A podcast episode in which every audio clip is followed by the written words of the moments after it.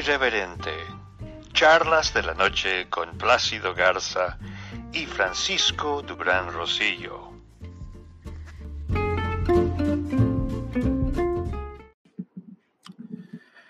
La agenda presidencial entre Andrés Manuel López Obrador y el presidente Donald Trump ha generado bastantes cosas a nivel político y siguen las situaciones, ya que se estaba reuniendo esta tarde un grupo de congresistas hispanos norteamericanos que le mandaron una carta al presidente Trump diciéndole que moviera esta reunión para otra fecha después de las elecciones, ya que no les parecía que se hiciera en esta situación porque incluso podría ser contraproducente. Y como ya se mencionó en días pasados, el, senador Marco Rubio está llevando una eh, situación prácticamente de política en la que está dando a conocer qué es lo que se pretende con el Banco Interamericano de Desarrollo. Pero para todo eso tenemos al socio editorial de Irreverente, Charlas de la Noche, Plácido Garza. Buenas noches, Plácido. Buenas noches, querido Frank. Buenas noches a la audiencia. Eh, pues entonces, eh, ¿cuál sería la conclusión de ese reporte que acabas de compartir con nosotros, Frank, sobre la situación en los Estados Unidos respecto a ese tema? Pues básicamente ya eh, el canciller dijo que el presidente no, en acuerdo a una comunicación oficial que llegó a Washington, que el presidente no se iba a reunir con nadie más más que con el presidente Trump. Entonces, grupos de las comunidades mexicanas se quedaron prácticamente vestidos y alborotados porque querían hablar con él para hacerle saber sus demandas, sus problemas. Los congresistas hispanos también pidieron que se moviera la reunión, que no era el momento adecuado, y la mayoría de ellos son congresistas republicanos. Entonces, la polémica sigue creciendo, Plácido, y yo creo que día a día te voy a entregar un, una parte de esa polémica, porque así se van dando las cosas. Bueno, pues no me extraña que López Obrador le esté sacando la vuelta a toparse con mexicanos que viven en los Estados Unidos, porque él sabe muy bien que no la lleva bien en cuanto a imagen con gente de, de los Estados Unidos precisamente. Entonces, nosotros le decimos por acá, le está sacando, le, está sacando al bulto. Eh, evidentemente se arriesgaría muchísimo porque las protestas en México están a todo lo que dan. Ya ves que él se considera víctima de todo esto cuando dice que es el presidente más atacado en los últimos 100 años en la historia de México. Pero bueno, ¿qué te parece si pasamos al tema delicadísimo de Poncho Romo, quien a pesar de que no se ha hecho presente en ningún una de las facetas del gobierno de la cuarta transformación relacionadas con la empresa privada, que supuestamente para eso se lo llevó López Obrador al Palacio Nacional, para que se ocupara de la relación del gobierno de Morena con los empresarios, él sigue recluido en su en sus caballerizas, en, en el ambiente que a él le gusta, entre los caballos, en el club hípico que él tiene acá en Monterrey, en la salida hacia la carretera nacional, no da pie con bola.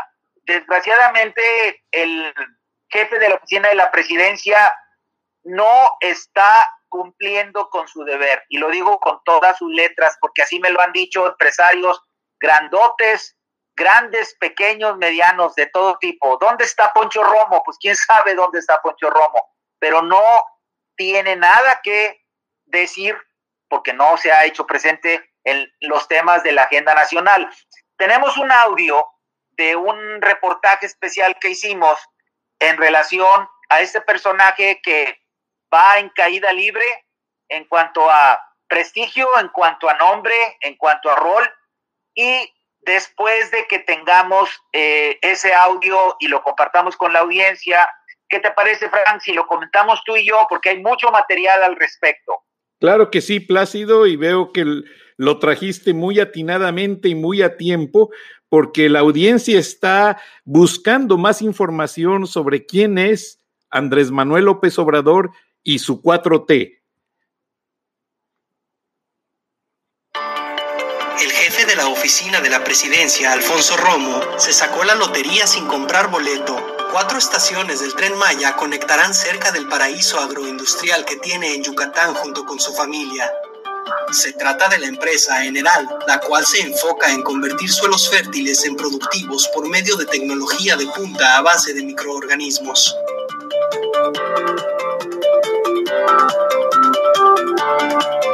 2017, seis días antes de darse a conocer el proyecto de nación de AMLO que contempla el tren Maya, Romo inauguró una planta de esta compañía en Yucatán, muy cerca de donde estará el ferrocarril.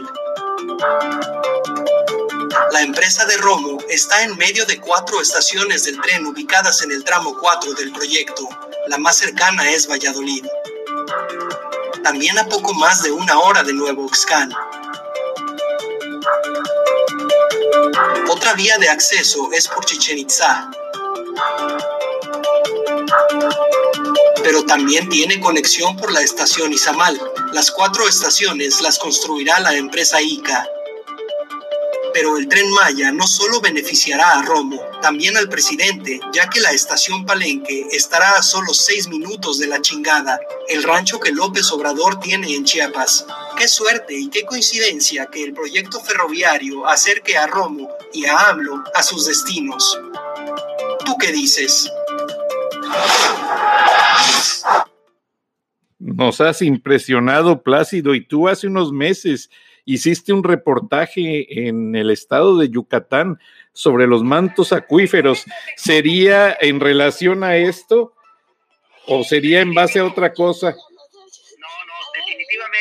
Y qué bueno que tocas el tema porque justamente esa era la entrada que tenía yo pensado para mi eh, comentario sobre lo que acabamos de escuchar.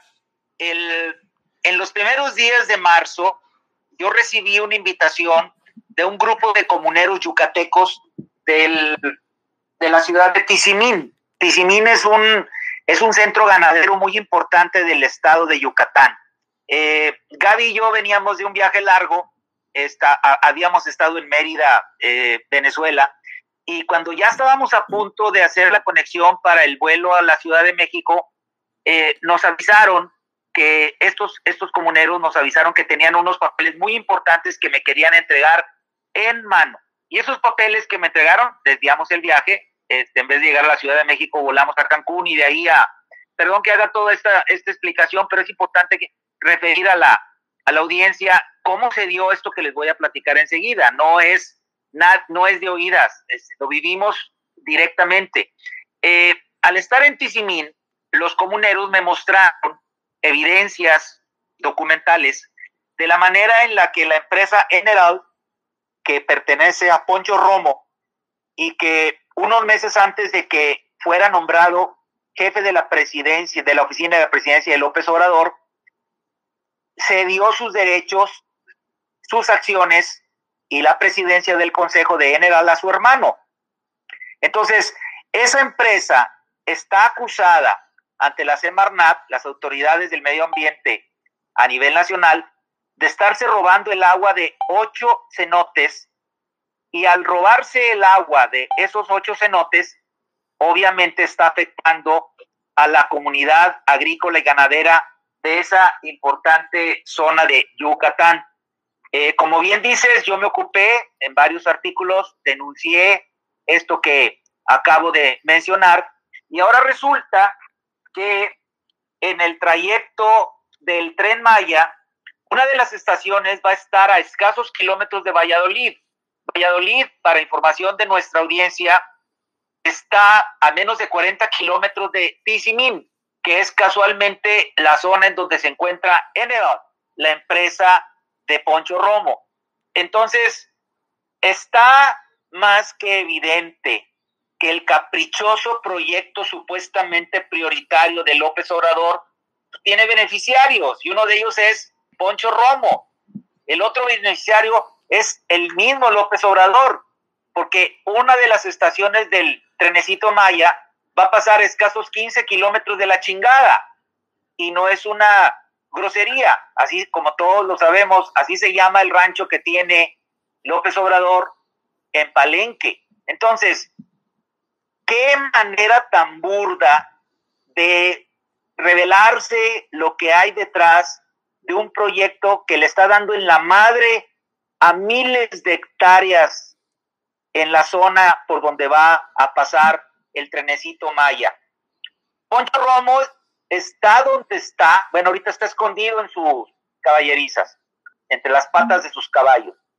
Poncho Romo eh, está buscando a todo, a todo, a toda costa seguir haciendo negocio con la cuarta transformación, pero como a nivel nacional se le está complicando la pita, porque todas estas denuncias ya están en cientos de medios de comunicación y además son denuncias que están probadas, porque yo los documentos los presenté directamente en Semarnat, este, me los aceptaron como tal y de ahí ya hubo todas las filtraciones de las que nos hemos dado cuenta.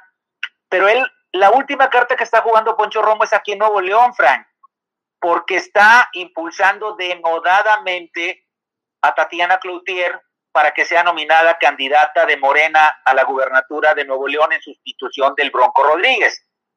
Y fíjate lo que está sucediendo.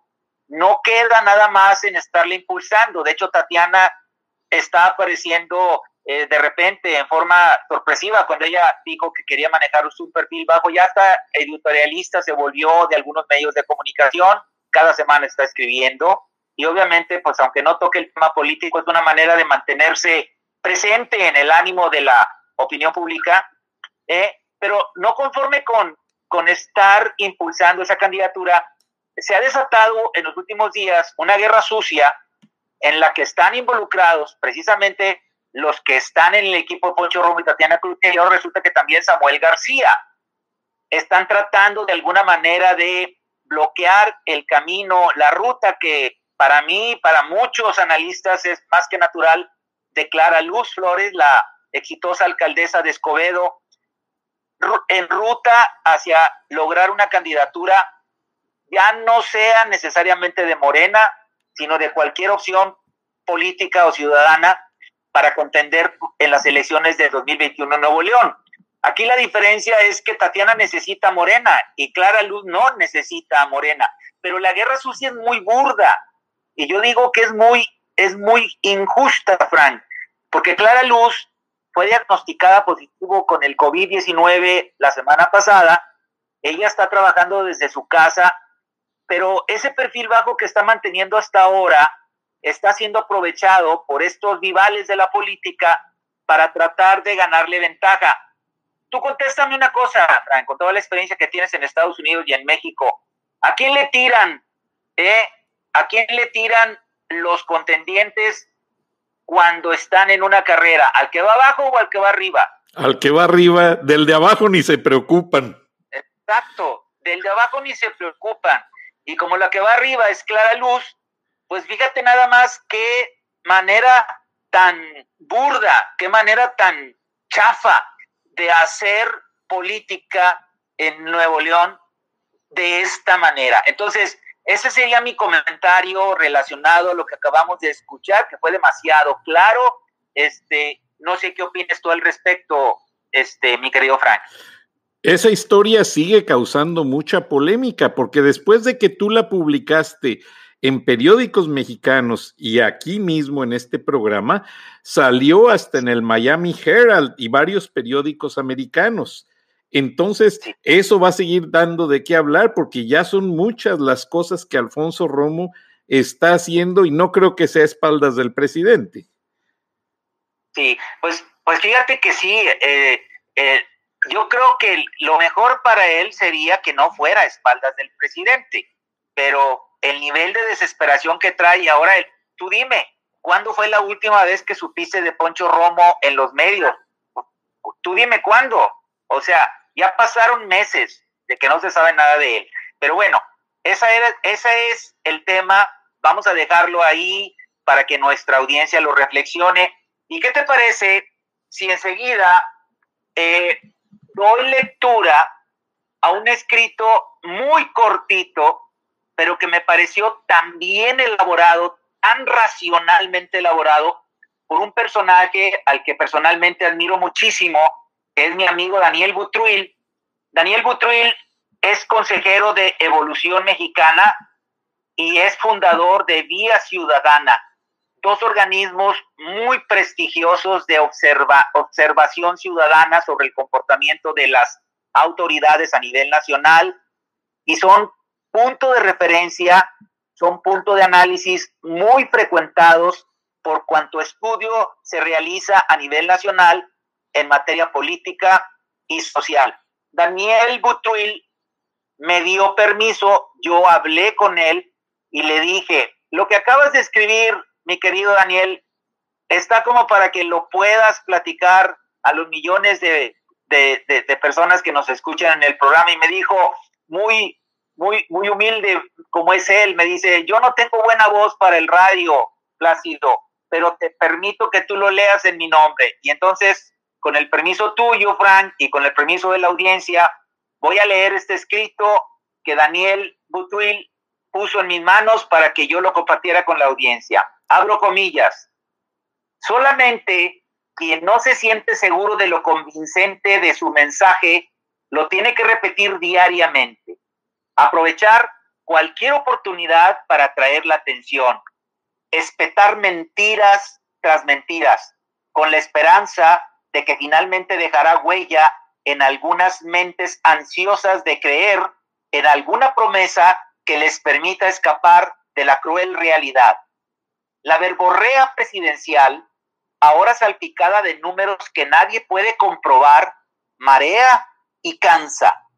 Oír al presidente más insultado en la historia de la nación, según él mismo se nombra, proferir a su vez denostaciones y ofensas contra quienes no comparten su visión arcaica y miserable del país que debería llevar hacia la modernidad y la prosperidad, fastidia y provoca rechazo. ¿Cuándo AMLO se decidirá en hacer cosas positivas para el bienestar de los mexicanos en lugar de hablar de un bienestar imaginario de pobres felices?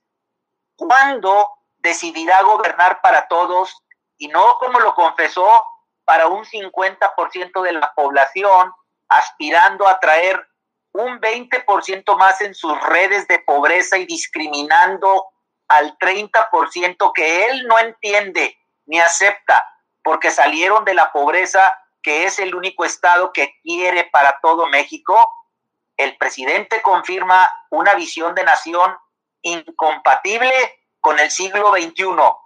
Urge regresar al futuro. Cierro comillas. ¿Qué te parece, Frank? Bastante elocuente. ¿Eh? Bastante elocuente.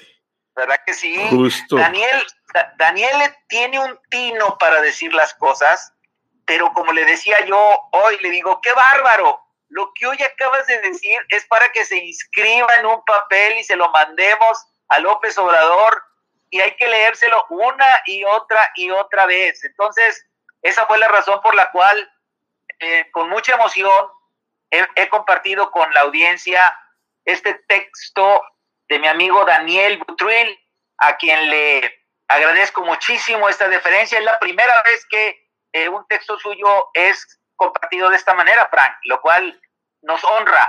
Y desearle lo mejor en los momentos que está pasando ahora. Entonces, con eso en mente, ¿Qué te parece si le damos pie a un comentario muy, muy original, muy su estilo, de un buen amigo periodista que tiene un programa eh, que se transmite por Facebook muy visto, que, que es Omar Eli Robles. Es un periodista prestigiadísimo, con una trayectoria envidiable, que ya quisieran muchos tenerla. Y él, el día de hoy, tuvo la deferencia para su servidor de hacer un comentario sobre un artículo que me publican hoy los medios a nivel nacional y que él, con su estilo muy característico, le da un toque en donde es imposible no esbozar una sonrisa. Adelante con el audio, mi querido Frank. Claro que sí, Plácido, y le mandamos un abrazo a Omar Eli Robles, porque tienes razón, un gran periodista hizo grandes hazañas en los periódicos El Norte y El Sol y unas columnas que gestaron una gran jiribilla política. Pero vamos a escucharlo, ¿qué te parece? Adelante.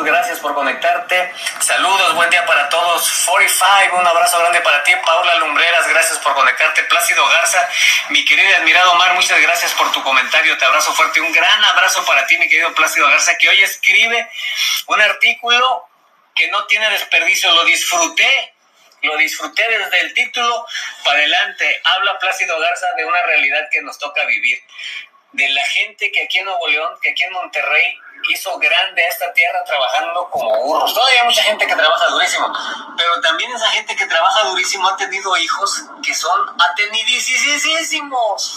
Atenidos, ¿no es cierto, Nato?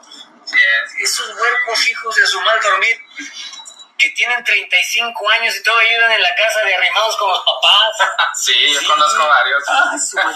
el otro día una, una señora, tiene 52 años, estaba muy molesta ella y su esposo y me dicen, oye, es que, es que este no solamente no se va, ya tiene 34 años, sino que se trae a la novia y la mete al cuarto. Oye, digo, pues cóbrale los tres horas. 400 pesos. Sí. ¿Cómo sabes que cobran eso? Oye, es que afuera dice. ahí dice. Ahí afuera, ahí afuera. Oye, es que dices, ahí están y luego se levantan y hay que servirle de almorzar a la muchacha y al muchacho. Y espérese usted, eso es cuando el pelado es hijo. Hay hijas que ya se llevan al novio a la casa. ¿Y qué dicen las mamás y los papás? ¿Cómo le hago? ¿Cómo le digo que no? Se va a enojar. Se enoja. es, eh, Plácido habla de ese tema un artículo que de veras está delicioso. Búsquelo eh, ahí, en Facebook, en el perfil de Plácido Garza. Está brutal. Raúl Hernández, gracias por conectarte. Sergio Alberto dice... Muy bueno, Plácido. Pues precisamente para todos esos hijos que no viven independientes. Así es. Eh, pues yo quisiera que nos quedáramos con ese sabor de boca del estilo tan característico de Omar Eli Robles y eh, de esa manera despedirnos de la audiencia y eh, pedirles que nos den el favor de su atención el día de mañana. Sí, Plácido, pero déjame agregarte una cosa más. ¿Tú recuerdas un dicho que se dice mucho en México? ¿Qué suerte tienen los que no se bañan? ¿Lo has escuchado? Sí, claro. Bueno, no sé si se bañen o no, pero resulta que hoy la Casa Blanca anunció que con tantas protestas que hubo en el entorno de la mansión presidencial por la situación pues tan lamentable de la muerte de dos afroamericanos a manos de la policía, estará prohibido que haya gente alrededor de los jardines y la entrada de la casa presidencial, de manera tal que aquellos mexicanos que pensaban reunirse con el presidente, habían preparado una pancarta para cuando menos desde lo lejos que viera su sentir y no va a ser posible, Plácido. ¿Qué piensas al respecto? Pues qué pena, me da mucha pena eh, y, no sé más qué decir al respecto, querido Frank. Bueno, pues nos tenemos que despedir, Plácido, te agradecemos. Sé que tienes otra reunión, otra entrevista, pero nos escuchamos mañana. Así es, hasta mañana, Frank, hasta mañana la audiencia. Hasta entonces, gracias.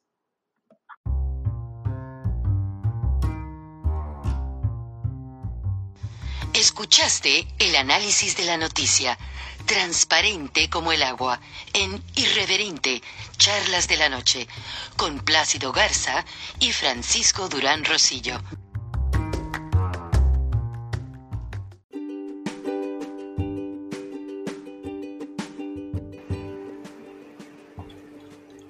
Beatriz Pajés, la voz más acreditada de la opinión editorial en México. Cada semana en Irreverente, Charlas de la Noche. y la puedes leer en www.siempre.mx.